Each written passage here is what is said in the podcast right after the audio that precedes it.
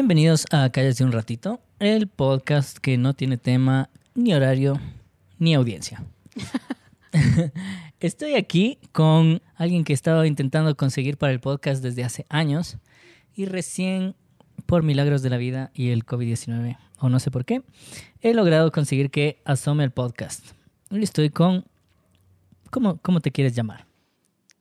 Como me nombró mi mamita, pues. hermano. ¿Cómo es?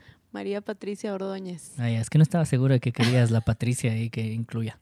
O sea, Es que he oído que cuando hablas con desconocidos eres solo María Ordóñez. es cierto, es cierto. Es- es- a veces es más fácil, corta el, el suspenso largo del nombre, Mm, del nombre latino. te quita lo patricio. Así es.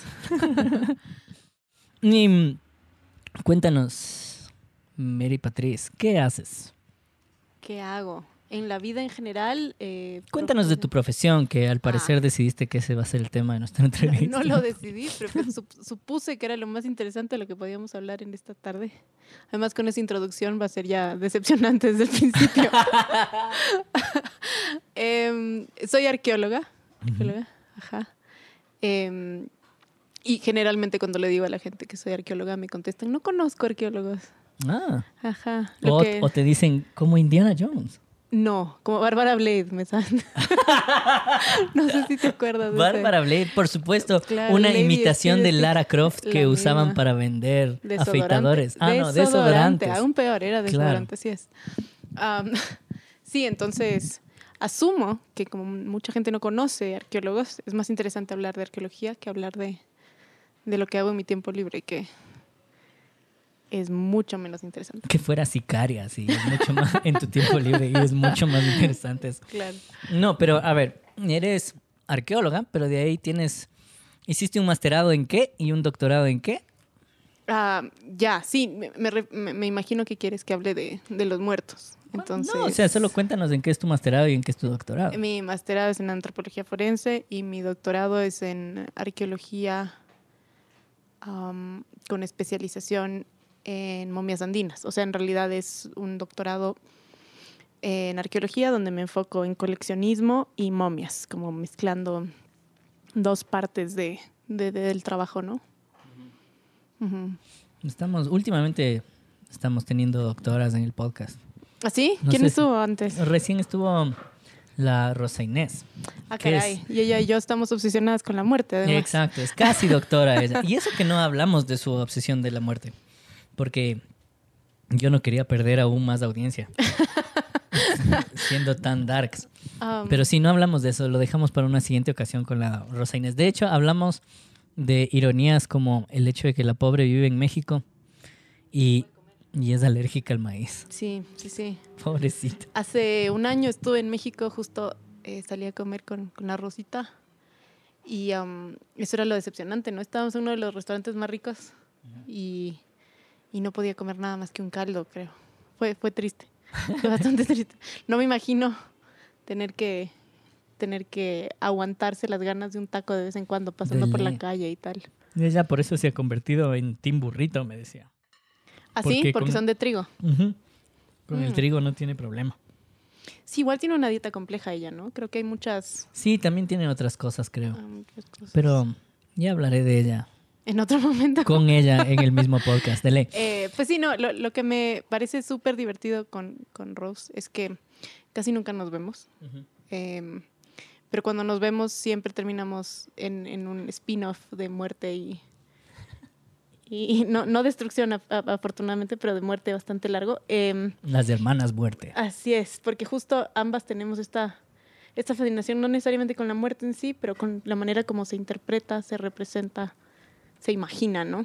Que es como lo que ella hace desde, desde la fotografía y desde su investigación con, con las funerarias. No sé si te contó un poco eso la otra vez. Sí, sí. No, no nos contó, pero sí estoy enterado en todo caso. Claro, y que, y que yo hago un poco más desde, bueno, en un inicio era desde lo material, es decir, desde el muerto en sí mismo, ¿no? El muerto antiguo. Eh, y luego ya desde el archivo, que es la manera como se describe a estos, a estos cuerpos objeto, que es lo en lo que me especializo. Ya. Y tú tienes especialidades en general. Pero, o sea, tienes especialidades, quiero decir. Especialidades. Eh, Pero cuenta para la audiencia. ¿Qué hace típicamente un arqueólogo, arqueóloga en Ecuador?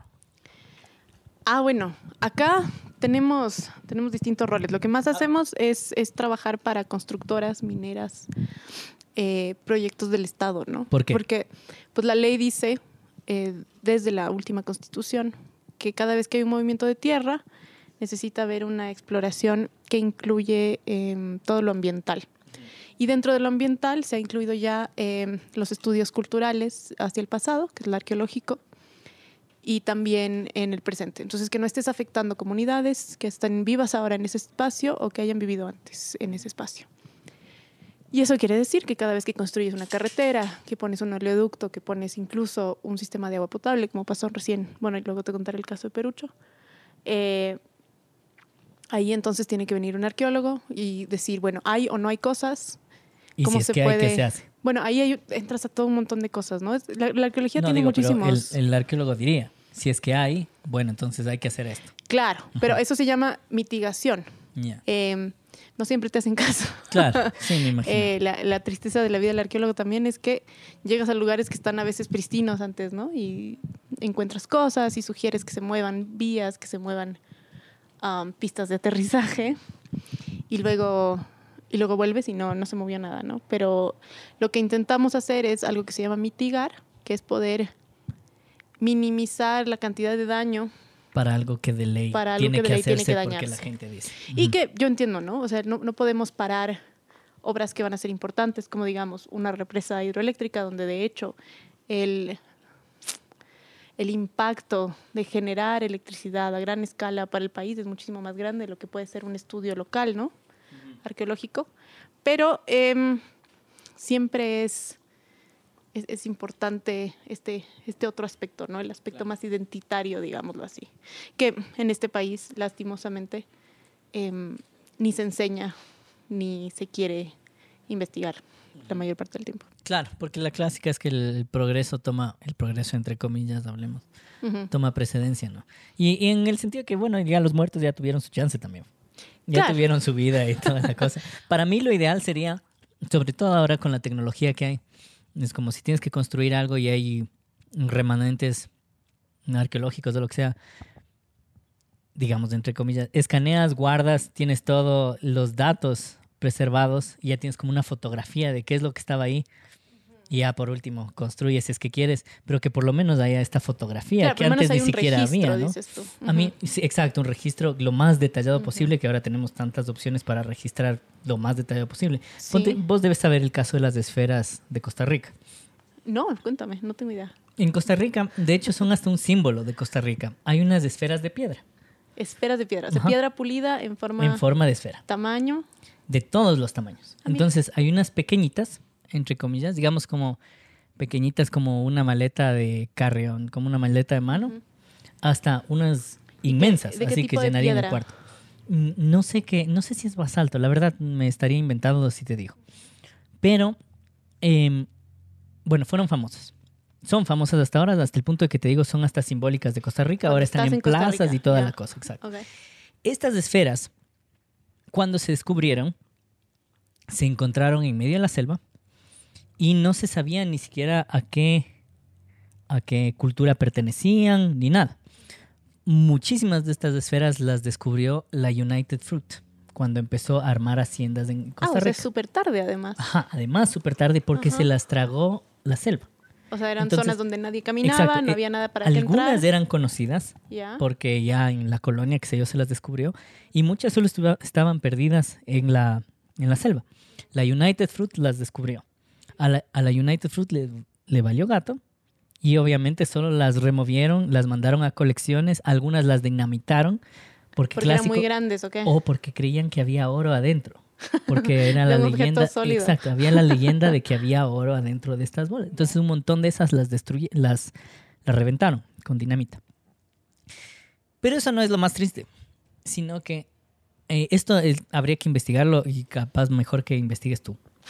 Porque de- yo había leído por ahí de autores que ahora me provocan muy poca confianza, pero eh, que lo grave no es que las hayan destruido y que las hayan mandado a colecciones y todo, como ha pasado con tantas cosas egipcias, por, lo, por Ujú. ejemplo, sino que pareciera que las, el posicionamiento de las esferas tenía un significado. Ah, que lo importante era el Lo contexto. importante era cómo estaban armadas. Ok. Que al parecer hay, habían estudios de algunos manes que no estoy seguro si eran científicos o pseudocientíficos, pero de que estaban alineadas en formas que tenían que ver con otros puntos geográficos.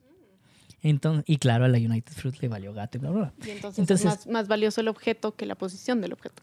Eh, eh, ahora re- medio resulta así, pero lo más valioso hubiera sido la posición, realmente, Claro. para saber cuál era Pero el bueno, significado. Eso no es exclusivo de...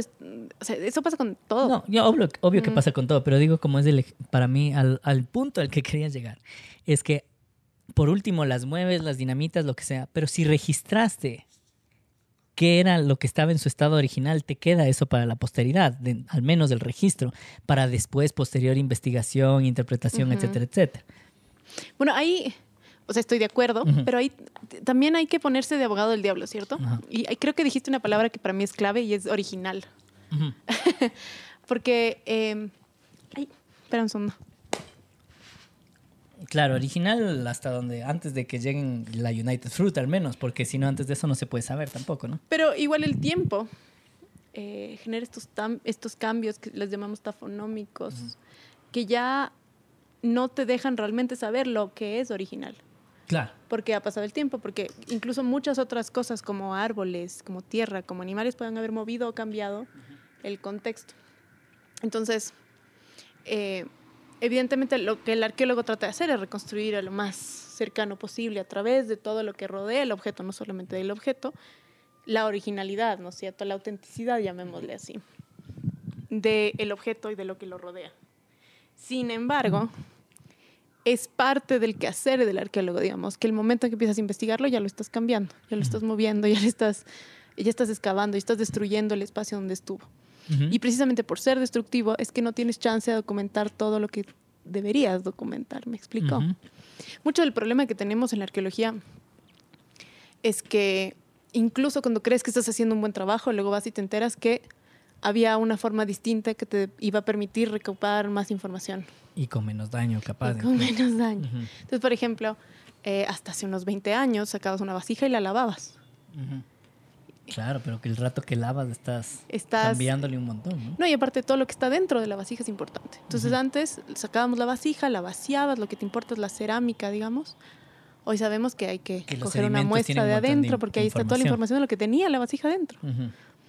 Eh, y también de qué- para qué pudo haber sido usada, etcétera, etcétera, ¿no? Entonces, como que es una curva de aprendizaje que siempre, siempre, siempre crece mucho más rápido lo que pierdes que lo que vas avanzando en conocimiento. Entonces, lo triste de lo arqueológico es que esencialmente, mientras investigamos, destruimos todo lo que pudimos haber sabido de lo mismo, ¿no? Mm, que pasa un poco en todas las ciencias. Pero bueno, hay que tener también, que no sé si consideración, con que ahora tú ya vives en una época en que lo tuyo se considera Valioso. algo medio importante y una ciencia. Los que empezaron con esa huevada en Europa, al menos, medio empezó siendo un hobby, ¿no? Entonces, Bueno. aún menos reconocimiento del trabajo de los manes, como, ¿para qué se va este viejito ahí a excavar ruina? ¿De quién le importa esa huevada cuando deberíamos de estar explotando a los nativos? Bueno, creo que esa también es una concepción eh, que viene de, de la idea de, del pasado no es tan importante, ¿no es cierto? Pero en Ujú. realidad, incluso griegos y romanos estudiaban al pasado. Ajá, eso sí. se estudiaban a sí mismos dentro del concepto histórico, ¿no? Por ejemplo, los romanos estaban obsesionados con saber si de hecho existían Rómulo y Remo, o obsesionados con saber dónde fue el primer espacio donde se puso esta casa de patricios, donde después se forja el imperio. Entonces estás obsesionado con tu propia historia, pero además con la historia de los pueblos que te rodea. Y en Grecia y en Roma, así como en muchos otros espacios, incluidos los vikingos, se colecciona. Y mientras más antigua es la cosa, más interesante. Entonces, esta idea de que el pasado es solamente relevante ahora, de que estos objetos arqueológicos son solamente relevantes ahora, es esta, esta ceguera del 19, ¿no? Esta ceguera que tenemos desde el siglo XIX en el que solo pensamos que nosotros somos los que sabemos. Ah, sí, pero no me refería tanto a eso, ¿no? Me refería más a como que, digamos, si es que piensas en los primeros, en el 19 y el 18, como la, la gente que se dedica a lo que ahora consideramos ciencias, eran hobbyists, en su- considerados muchos en su época, como, Sí, "Ah, chévere que mezcles tus quimiquitos, pero, o sea, Sí, y bueno, y Bacán, pero también lo que vos eres es contador. O sea, para tus congéneres no era tan reconocido esta onda como del investigador científico. co- Muchos empezaban como hobbyist, ¿no? Y después se, se armó esta onda del hombre ilustrado. Como, Sí. ah, este man cacha Ahora, de estas lo cosas. arqueológico a ese respecto tiene un poquito más de, siempre tiene un poquito más de caché, digamos, porque la única persona que puede coleccionar es la que tiene plata. En el 18 16 en adelante, de hecho. Entonces, eh, el arqueológico empieza a ser esta manera de mostrar que eres culto, pues en el sentido así vulgar de la palabra, y que tienes plata para viajar, sobre todo, ¿no? Que viajas siempre a los mismos lugares, sobre todo dentro de Europa, pero que a la final sirve como esta muestra de ser ilustrado de una manera no, no científica necesariamente, sino más esta onda cultural, artística, digamos, a la que se le junta el estudio de los clásicos. De caché, digamos. Eh, caché, básicamente. Entonces, Claro. eh, a, ese respecto creo que tal vez la historia tiene un- una cierta ventaja frente a, qué sé yo, la química, frente a la biología incluso, ¿no? Porque siempre estuvo ligada a este caché. No todo el mundo colecciona animales, pero la mayoría va a coleccionar estas piezas de arte, sobre todo cosas romanas, griegas, etruscas, que es lo que la- el asunto. No, o- otra cosa que yo pensaba, mm, tú me recomendaste y por ti leí La invención de la naturaleza, que es la biografía de Humboldt. Y mm, no- creo que hablé un poco de, de- hablé de un poco de esto en el podcast, en otro episodio con otra gente. Pero una de las cosas que, que yo pensaba cuando leía la, la biografía de Humboldt era que, claro, hoy tú le dices a nuestra audiencia, "Ah, como yo soy arqueóloga, la mayoría de gente tiene una vaga idea de, de qué se trata, qué cubre eso y bla, bla, bla. Y podrías hablar con una cantidad de gente sobre lo que haces y que te entiendan, digamos, dentro de tu círculo social y, no sé, clase media y el país en que vives y lo que sea. Pero a mí lo que me llamaba la atención cuando leía la biografía de Humboldt es cuánto Humboldt se, se emociona de conocer a Goethe. Y, dice, como, y se vuelven locos los dos, el uno por el otro, más o menos. Y claro, le pones en perspectiva y dices, claro, es que ¿con quién más podía hablar? ¿Con, con quién más podían hablar de las cosas que les interesaban, digamos? Claro, y eso que Goethe además tiene otra... Porque es para nerds que se encuentran. Ahora digamos que en el mundo hay muchos más nerds y no nerds que tienen conocimiento general. Pero será una cosa numérica. Y- Yo creo también, claro, es por la explosión de población y todo. Sí. Pero digamos, ¿cuánta gente había en el mundo con el tipo de conocimiento de Humboldt, de las cosas que Humboldt quería hablar? Entonces, obviamente se iba a emocionar con encontrar uno, así que vivía medio cerca. Bueno, a ver. Sí, Porque la educación yo creo que está mucho más, obviamente, esparcida en el mundo ahora que antes. Ahora la educación y a peor de estas cosas rebuscadas como las piedritas que le gustaban a Humboldt, era más de una élite incluso, ¿no? Que ahora. Sí, sí, no, de ley. Eh, y creo que, bueno, también el, el hablar desde la historia de estos círculos sociales de gente rara que se junta, ¿no? Goethe y Humboldt son un ejemplo.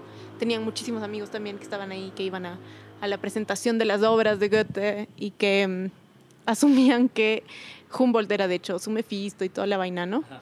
Eh, claro, seguramente eran ambientes bastante extraños, pero yo me imagino que justo en estas clases altas debes haber estado rodeado de gente que de una manera u otra va a tener cierto nivel de conocimientos similares, pero que tal vez su día a día, para, para su día a día no es práctico sentarse a conversar de lo mismo, ¿no? O sea, eh, piensa solo en el hermano de Humboldt. El hermano de Humboldt tenía el- los mismos, digamos, upbringings, las mismas lecturas y tal. Es igual de aficionado a la minería, igual de aficionado a las ciencias, pero él tiene un rol político, entonces se va a la política y Humboldt es el que le dan estos chances de explorar justo para librarse del man, ¿no? Que también es otra cosa de su Claro, vagancia. es que eso yo creo que también era la cosa rara en su época entre las élites, que todas las élites tenían su educación clásica y su educación en cosas sofisticadas que la plebe no sabía, pero lo estudiabas como parte de cultura general y lo que tenías que hacer es hacer plata o ser el, el diplomático que representa a Alemania y ser una persona de provecho Claro. dentro de la industria y la aristocracia y la oligarquía. Ujú. Y, y en cambio, si eres alguien como Humboldt que se dedica solo a hacer estas investigaciones de cosas que a nadie le interesa, eres medio un loser también por ese Pero lado, ojo, estas investigaciones que hace el man de las cosas que nada le interesa, las que a nadie le interesa, las puede hacer es porque sabe de minería. Y ahí también ves el- cómo va cambiando la percepción de lo que es valioso para las coronas, ¿no?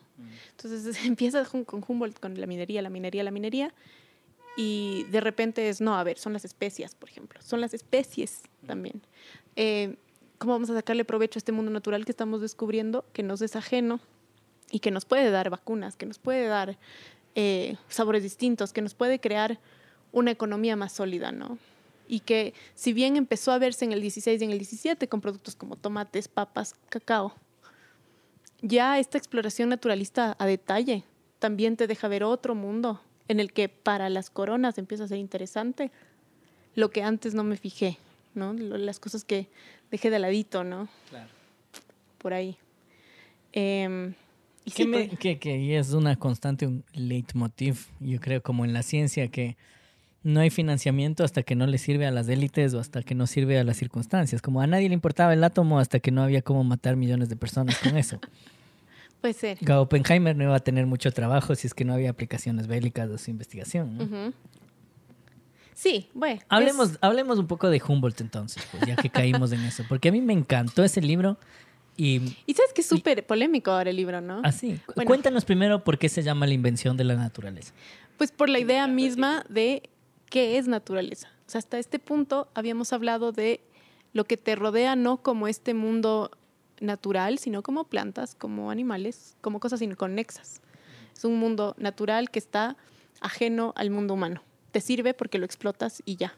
Y en cambio Humboldt te introduce esa idea de que no, de hecho todo está conectado, de hecho todo es parte de un sistema y es desde ese punto en adelante que empezamos a pensar en la naturaleza, como la piensas ahora, ¿no? Que la naturaleza es esta cosa viva que te rodea, que tiene cierta agencia en relación no solo al clima, al espacio, a la temperatura, a la altura, sino que además esas cosas tienen consecuencia con las personas que las utilizan y demás. Es esa interrelación, supongo. A mí me fascinó cuando leí el libro y yo creo que casi toda fascinación, ahora que lo pienso, en mi caso, viene acompañado de un sentirse idiota. Porque fue como, me fascinó la idea como claro, este man prácticamente inventa, como dice el título, o descubre que todo está relacionado. Se pone a estudiar como las relaciones entre las especies, entre la altura y las especies, bla, bla, bla, etcétera, etcétera. Y antes de eso no hay. Ahora, eso, esa es otra cosa, ¿no? no hay de esta forma como sistematizada, quiero decir, ¿no? Pero pero porque, claro, las culturas, digamos, americanas sabían un poco, yo cacho, como de la relación de los seres vivos y bla, bla, bla. Y, no solo americanas, sino en todo el mundo. No creo, Que te, no creo que te escape el hecho, ¿no? O sea, yo no necesito decirle a alguien, ve, existe naturaleza, es, todo está relacionado para que sepa que está relacionado. para mí que es algo intuitivo. Ahora, lo interesante y, una de las razones por las que este libro es tan, ahorita tan discutido, a mí no me parece, ¿no? También me parece que es un libro excelente para ponerte en contexto a la figura también. Y delicioso de leer, pues. Sí, muy bien escrito, muy bien escrito. Pero eh, mucho de lo que le critican hoy en día a este libro, y en general es una crítica a la historia, es que al enfocarse en la figura de Humboldt te olvidas de otras figuras que lo rodean y que a veces van a ser los que le dan inspiraciones. Eh, con esta idea de la naturaleza, por ejemplo, bueno, decimos que Humboldt inventa la, la naturaleza, pero en realidad hay personas en América que están desarrollando ideas muy similares, muy, muy similares. En Colombia, por ejemplo, Caldas. Francisco José de Caldas ya tiene unos mapas. O sea, esa es otra, otra cosa, ¿no? Le recibe eh, Mutis en Bogotá a Humboldt. Mutis le dice a Caldas que está en Popayán, ve, ahí este man que vino tal, tópense camino a Quito, como sea. Y resulta que Caldas ya está haciendo estos mapas interconectados de las cosas, ya está anotando estas versiones de la naturaleza que luego se le atribuirán solamente a Humboldt años antes de que llegue Humboldt. Eh, y no es el único. este, acá tienes a Montalvo, que está sacado la madre y que está haciendo un montón de cosas en las que ves esta conexión de la naturaleza. Ahí sí te voy a detener un rato, porque estamos con full ideas que no hemos concluido. Yo me quedé a medias con un montón de cosas, y vos también creo. Pero acabo de dar un frenazo, porque ¿qué diablos hacía Montalvo con ciencia?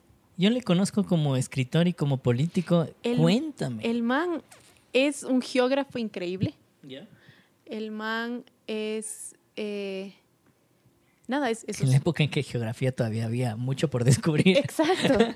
Entonces abre caminos, plantea ideas en relación precisamente a la explotación de diferentes espacios y sus consecuencias, sobre todo en esta idea de, em, a ver, si yo cambio los, la, manera como están yendo los ríos, si tapono ríos, si es que cambio vertientes, ¿qué sucede con lo que lo rodea? Entonces el man ya también está pensando en naturaleza.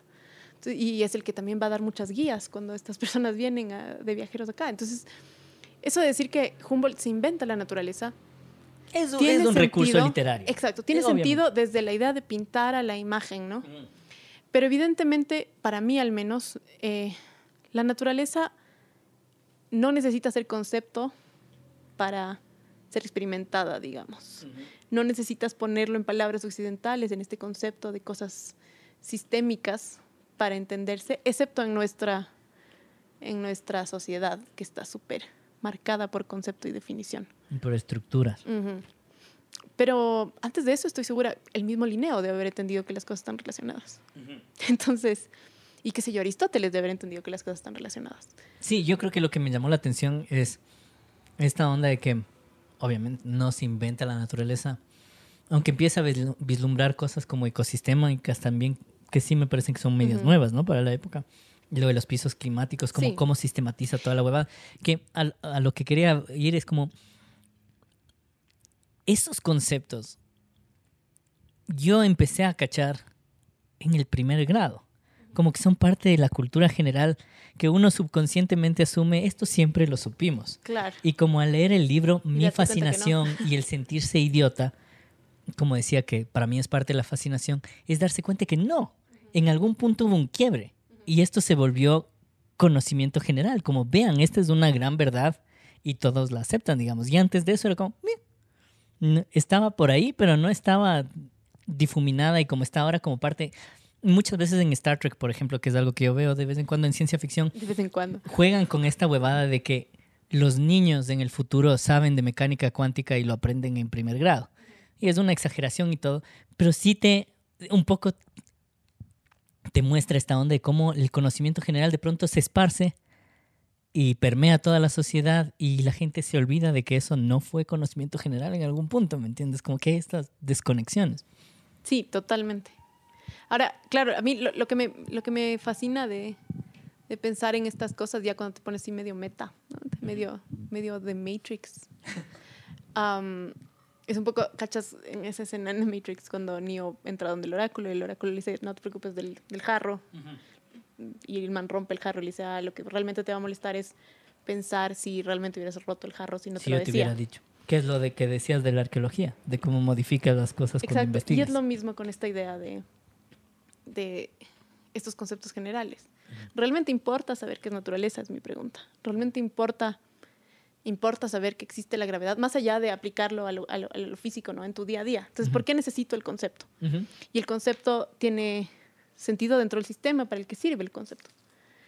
No necesariamente por no conocer el concepto dejas de experimentarlo.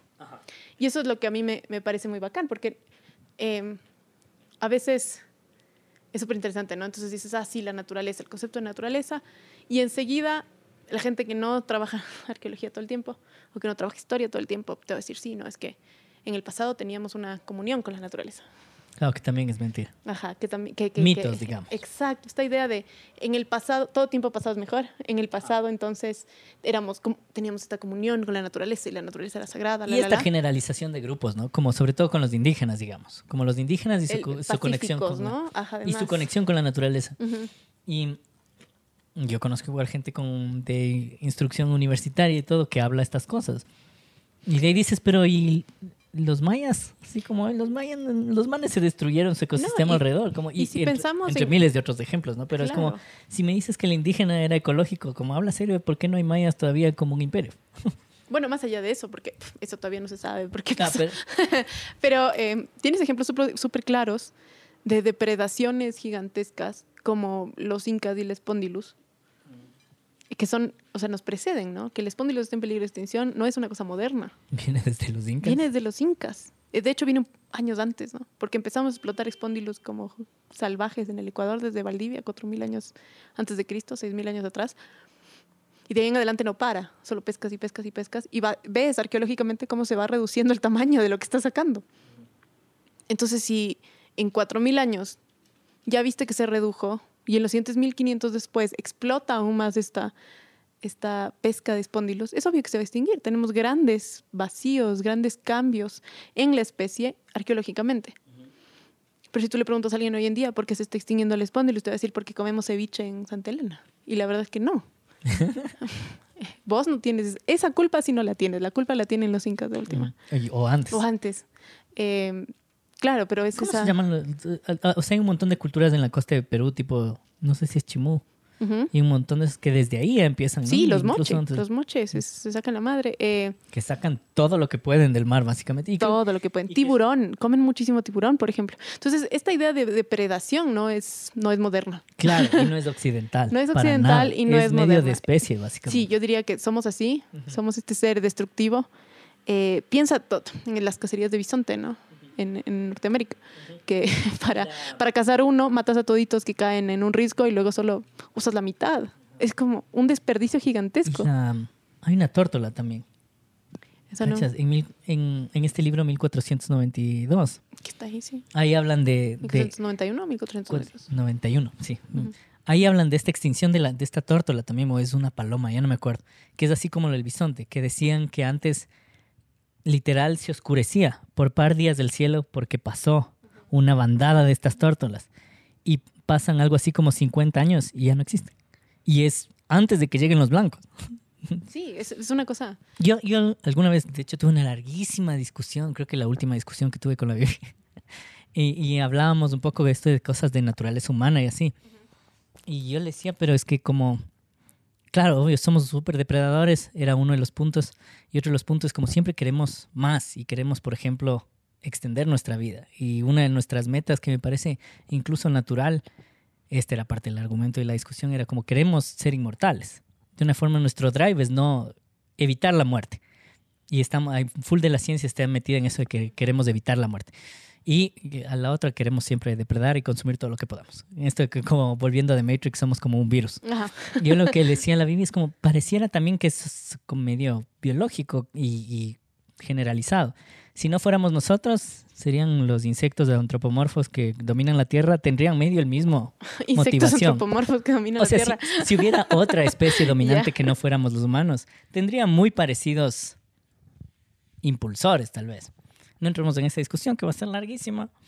Sí, Pero claro, el no, punto- estoy, no estoy 100% de acuerdo, ¿eh? Claro, no, estoy 100% sabemos cómo va a ser otra especie dominante que no sea Y yo creo, más que nada, primate, ¿no? Pero, creo que... pero siempre hemos sido depredadores, es lo que estamos de acuerdo. Pero porque no tenemos consecuencias. Creo que ahorita que tienes consecuencias es cuando empiezas a darte cuenta de las cosas. Porque antes teníamos tan poca gente en el mundo. Y es que ahora también cachamos hasta dónde llega el mundo, pues. Antes nos creíamos que era una huevada sin fin en la que flotábamos, pues de que no- nunca se iba a Y- acabar. Si no ves, si no ves las cosas en el inmediato, qué sé yo, lanzo huevadas al mar. Si no veo que me regresan, si no veo la isla gigante flotante del Pacífico de plásticos, no voy a cachar que está siendo un problema el plástico, ¿me Claro. explico? Y a mí que me importa matar unos osos, lo que me importa es que el oso no me coma. Claro. También tenías otras prioridades. Y entonces es solamente, es, es esta huevada, ¿cómo se llama? El Black Swan, Ay, sí. Black Swan Theory, Black Theory, Swan- sí. ajá, que es como, solamente cuando pasó, es que te puedes dar cuenta de todos los actos que llevaron a ese problema.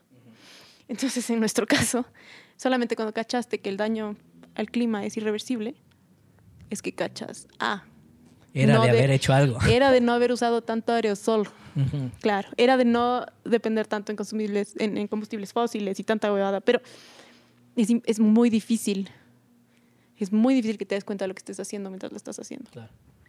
Em, Sí, en una relación, hermano, no te das cuenta de lo que estás haciendo, sino hasta que ya Sí. terminas y dices, ah, En un ensayo no que te das cuenta de lo que estás haciendo hasta que Claro. lo terminas. Entonces, eh, me parece que es injusto tratarnos así de mal. Creo que no somos, que no somos tan giles, eh, solo que no, no, no hemos tenido tiempo de cachar. Eh, Ojalá, espero yo, que una vez que hemos cachado consecuencias, pueda Ujú. seguir eh, evitándolas. Pero Ahora, también justo ahorita yo creo que estamos cachando nuestras deficiencias en cuestión como cerebral y conceptual.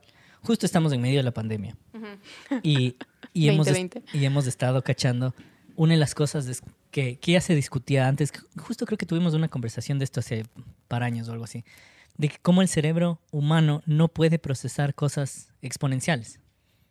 No pueden procesar como predicciones que no son medio lineales. Entonces, explicarle a la gente cómo se va a reproducir una pandemia es como, no, no pueden. Nos cuesta conceptualizar cuánto es un mil millones de dólares o qué tan rico es Besos. Porque ya está más allá de cómo está evolucionado nuestro cerebro para procesar esas cosas. Entonces yo creo que estamos llegando a una situación en la historia de la humanidad en que estamos lidiando con... Justo de hecho, estuve traduciendo una conferencia sobre eso, en que hablaban de cómo estamos enfrentando ya a nivel de especie problemas exponenciales en muchos aspectos y fenómenos exponenciales que nuestro cerebro ya no, no da nomás. Entonces nos inventamos computadoras, obviamente, para procesar para miles que de esas puedan cosas. hacer esos pero no, no podemos entender. Un montón de cosas ya no entendemos nomás. Porque ya estamos cachando, digamos, Y vuelves al... las al- dimensiones de la galaxia. Vuelves al Y- registro mágico. Eso y- Claro, y vuelves un poco a, a tener interpretaciones mágicas de cómo funcionan las huevadas. Porque, digamos, a la gente no le explicas cómo... O a la gente le cuesta en- entender que en una fiesta de 20 personas, si es que hay uno enfermo, eso resulta en 10.000 personas infectadas en un mes. Es como, te va a decir, estás loco, no tiene ninguna relación. Claro, serán las 50 que fueron a la fiesta. Y, está, incluso si les explicas cómo es el proceso, nos cuesta procesar y es porque tal vez solo no, no evolucionamos todavía para ese nivel y nos faltaría largo para que el cerebro procese, porque no evoluciona el cerebro nuestro para procesar ese tipo de problemas. Sí, puede ser. O sea, pero a lo que voy es. A lo que voy es, incluso con. con es- bueno, con estas cosas matemáticas aún más visible, ¿no? Pero no sé, si vas a la calle y le preguntas a 50 personas de dónde viene la luz eléctrica, si no tendrás respuestas mágicas. Claro. Eh, y y ay, eh, yo culpable también soy. Yo no sé, yo no entiendo cómo viene la televisión. O sea, entiendo la, la lógica, pero realmente no. No, o sea, me claro, supera. si nos mandas a, a reparar el microondas, no tenemos idea Hay que de ver, por dónde claro, empezar. no claro. tengo idea. Y incluso, bueno, tenemos amigos que, y tú, que se dedican a grabar estas cosas y que entienden cómo funciona la interfaz, la, la, la, la, la, cómo funciona el sonido. Yo no entiendo cómo funciona el sonido. Eh, y no es por falta necesariamente de curiosidad, sino que hay cosas que necesitas tener un conocimiento muy específico para entenderlas realmente. Y creo que, otra vez, es- sería ser injustos con, con todos en asumir que somos solamente muy tontos para entenderlo. Creo que, justo volviendo a esto de Star Trek y la idea de cómo el conocimiento general se vuelve cada vez más amplio, más distinto, más separado de lo que tú conoces como conocimiento general, eh, para mí que lo que necesitamos es tiempo. Sí, o sea, yo creo que para ciertas cosas sí somos todavía muy tontos, hasta que solo, solo no nos da el cerebro para ciertas cosas. Pero por otro lado es esta como dicotomía de los pros y contras de ser una especie gregaria. Entonces, el- los pros es que logramos acumular un montón de conocimiento y el contra es que ya hay tanto conocimiento que nadie puede saber más que un pedacito chiquito de la huevada, ¿no? Y, y, y como hay en full cosas de ciencia ficción como, qué sé yo, Fundación o incluso las cosas de zombies, desapareció el un químico que había. Ay, marchó todo el conocimiento de la química que había de la humanidad, digamos, porque nos hemos vuelto todos tan especializados. ¿no? específicos. Ujú. Entonces nuestra fuerza y debilidad es- pues, no sé por qué empezamos ya a Pero también, ahora que si lo hablas arqueológicamente, Ajá. volviendo, volviendo, si hagamos un círculo. Ya, volvamos a la Hay un montón de cosas que no tienen lógica. El hecho de que hayamos domesticado plantas como el maíz y el trigo. Eh, casi me, me puse a cantar los pollitos en mi casa. Eh, el hecho de que hayas domesticado ese tipo de especies, realmente para tu salud como individuo es una mierda. El rato que empezamos a comer tanta cantidad de glucosa y que se vuelve la- un poco la base de nuestra alimentación, perdemos salud, nos dan muchísimos más parásitos, las caries y morimos de muchísimas infecciones relacionadas con las caries. Pero, Eh, pero nos da la comida y, y nos, presta abrigo. Los pollitos es una canción mucho más, mucho más, Más profunda. profunda. de lo que esperabas. Mi punto con esa rima era como, claro, hay un montón de cosas que ahora estamos condenados por nuestra abundancia, pero que en algún punto salvaron la especie también, o hicieron este como florecimiento de la especie estúpido en el que estamos sufriendo ahorita. Eso- no salvaron. La, la- la- la Florecieron. cosa de que haya tantos excedentes, ¿no? Eh, da chance de que tengamos gente especializada en una cosa estúpida. Pero obviamente para nuestra salud, la obesidad, las enfermedades más feas, más focas, más epidémicas, van a pasar en consecuencia de. Entonces, como que solitos nos metemos el pie, ¿me explico? Sí, yo, yo tengo la, la percepción, digamos, de que el humano, la humanidad, avanza a tropezones. Se tropieza, se levanta. Se tropieza, se levanta. Porque es como que creas una solución y esa solución, digamos, los combustibles fósiles, tantas cosas que solucionaron, que nos olvidamos, que te generan un millón de problemas de nuevo. Que te pones a solucionar esos Y que no generas sabes qué otro millón de problemas- problemas. Y nos es como dos pasos hacia adelante y uno para atrás, ¿no? Y así va la humanidad, pero a, a tropezones. Y yo- lo que yo cacho es que estamos llegando a un punto en que ya un paso en falso y ya no avanzas nomás. Sí, pero lo chévere es que, bueno, hay, hay cosas súper grandes en las que eso, es- eso es visible, ¿no? Pero yo creo que en otras sí logramos sacar el- la, la respuesta. Sí. Estaba Sí, viendo- No, yo creo que a tropezones, pero seguimos, pero hacia seguimos adelante. hacia- ajá. Eso es un poco de este- Estaba viendo, no sé si leíste tú eso de eh, las turbinas de energía eólica y la muerte de pájaros. Sí, que le encanta hablar de eso a Trump. Ah, sí. Sí, le Bueno, encanta. pero resulta que la solución es súper sencilla. O sea, es hiper sencilla. Ya se dieron cuenta, ya lo están haciendo en Holanda. Ujú. Pintas una de negro, Y ya lo identifica. una de las aspas en negro y ya está. Ya le ven. Es como, loco, ¿y por qué no les hiciste así desde un inicio? Bueno, ya no te diste cuenta, pero ya ese, pro- ese problema ya tiene solución. Y es una solución ridícula. O sea, súper fácil. Entonces, creo que hay cositas, eso digo, hay cositas que, que en algo, algo hay esperanza. Ojo, eso te digo porque estoy tratando de buscar la esperanza en este año Mm. pandémico. Claro. Los aerosoles mismo que mencionaste, viendo en retrospectiva, porque yo, yo seguí, entre comillas, el problema del hueco de ozono cuando era guagua. Claro. Porque estaba en las noticias, Y estaba en todo tocaba, lado. todo el tiempo era el hueco. Estaba por ahí, ozono. Y, y bueno, después desapareció, pues, así mágicamente, digamos, entre comillas. O sea, no desapareció, Jaime, De- está de- ahí. Desapareció el problema. Ah, digamos que desapareció el problema.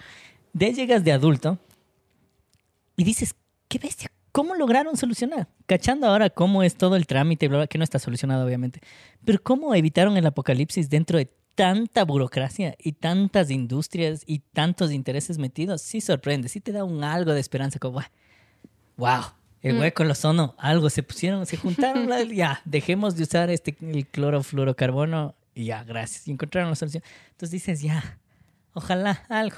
Porque viendo en retrospectiva con lo que uno sabe de todas las burocracias y cómo funciona la gente nomás, sí sorprende, como, wow, es, es- esa huevada solucionaron, habla serio. Sí. Y bueno, eso ha sido. Creo que ya estamos llegando al, al final del tiempo que suele hacer un capitulito. Pero ha Ah, estado muy bueno. interesante. Hablamos menos de arqueología de lo que pensaba. Sí, pero, pero es que ese es el punto un poco de este podcast, se habla un poco de todo. Después Sí. podemos empezar con arqueología de nuevo en el siguiente capítulo y otra vez nos abrimos a otras huevas. O sea, igual creo que nos a ver, falta en conclusión, que- ¿qué te ha dado la arqueología? a mí Ajá, pero no, no en cuestión plata y un puesto de trabajo y etcétera, pero ¿qué perspectiva sobre la humanidad o la existencia has ganado de la primero arqueología? una alta dosis de escepticismo respecto a todo. Que no hay nada para el que los arqueólogos seamos mejor que mentira. Ujú. Inventarte escenarios fantásticos. Interpretar, ¿no? Como, ¿qué será este silbato? Yo digo que era un Claro, silbato y sexual. que a veces no tiene nada de sentido, tipo, todavía les decimos pinzas depilatorias a las pinzas para sostener ropa. O sea, somos, somos gente extraña. Eh, y la segunda, creo que es algo que se va reforzando cada vez que leo algo en la arqueología, es que no somos tan raros como creemos. Los humanos. Los seres humanos. No somos tan especiales, tan raros, tan especiales, tan únicos. O sea, realmente... Por eso digo, hubieran sido una raza de insectoides dominando la Tierra. Así Si no éramos nosotros, era otra especie. Y entonces todo eso se junta, el escepticismo y esta y este bajarte la el ego, el ego humano constante, se junta para que yo crea que lo que me ha dado la arqueología es una perspectiva de la vida en la que me tomo mucho menos en serio. Ojalá, Una humildad cósmica. Ojalá, sí. Muy bien, todos de- sean arqueólogos para que sean humildes como la Pachi. Oye, no, no soy cósmicamente, dije. Cósmica. Pero no a nivel interpersonal. persona yo persona. dije, Yo sí soy un aristócrata. persona persona no sé, pero a nivel cósmico me siento, me siento chiquito. Buenísimo. Si quieres sentirte chiquito, aprende más. Así es. De paso, arqueología, si quieres. Y hasta la próxima, entonces, amigos chiquitos. Esto fue Cállate un ratito.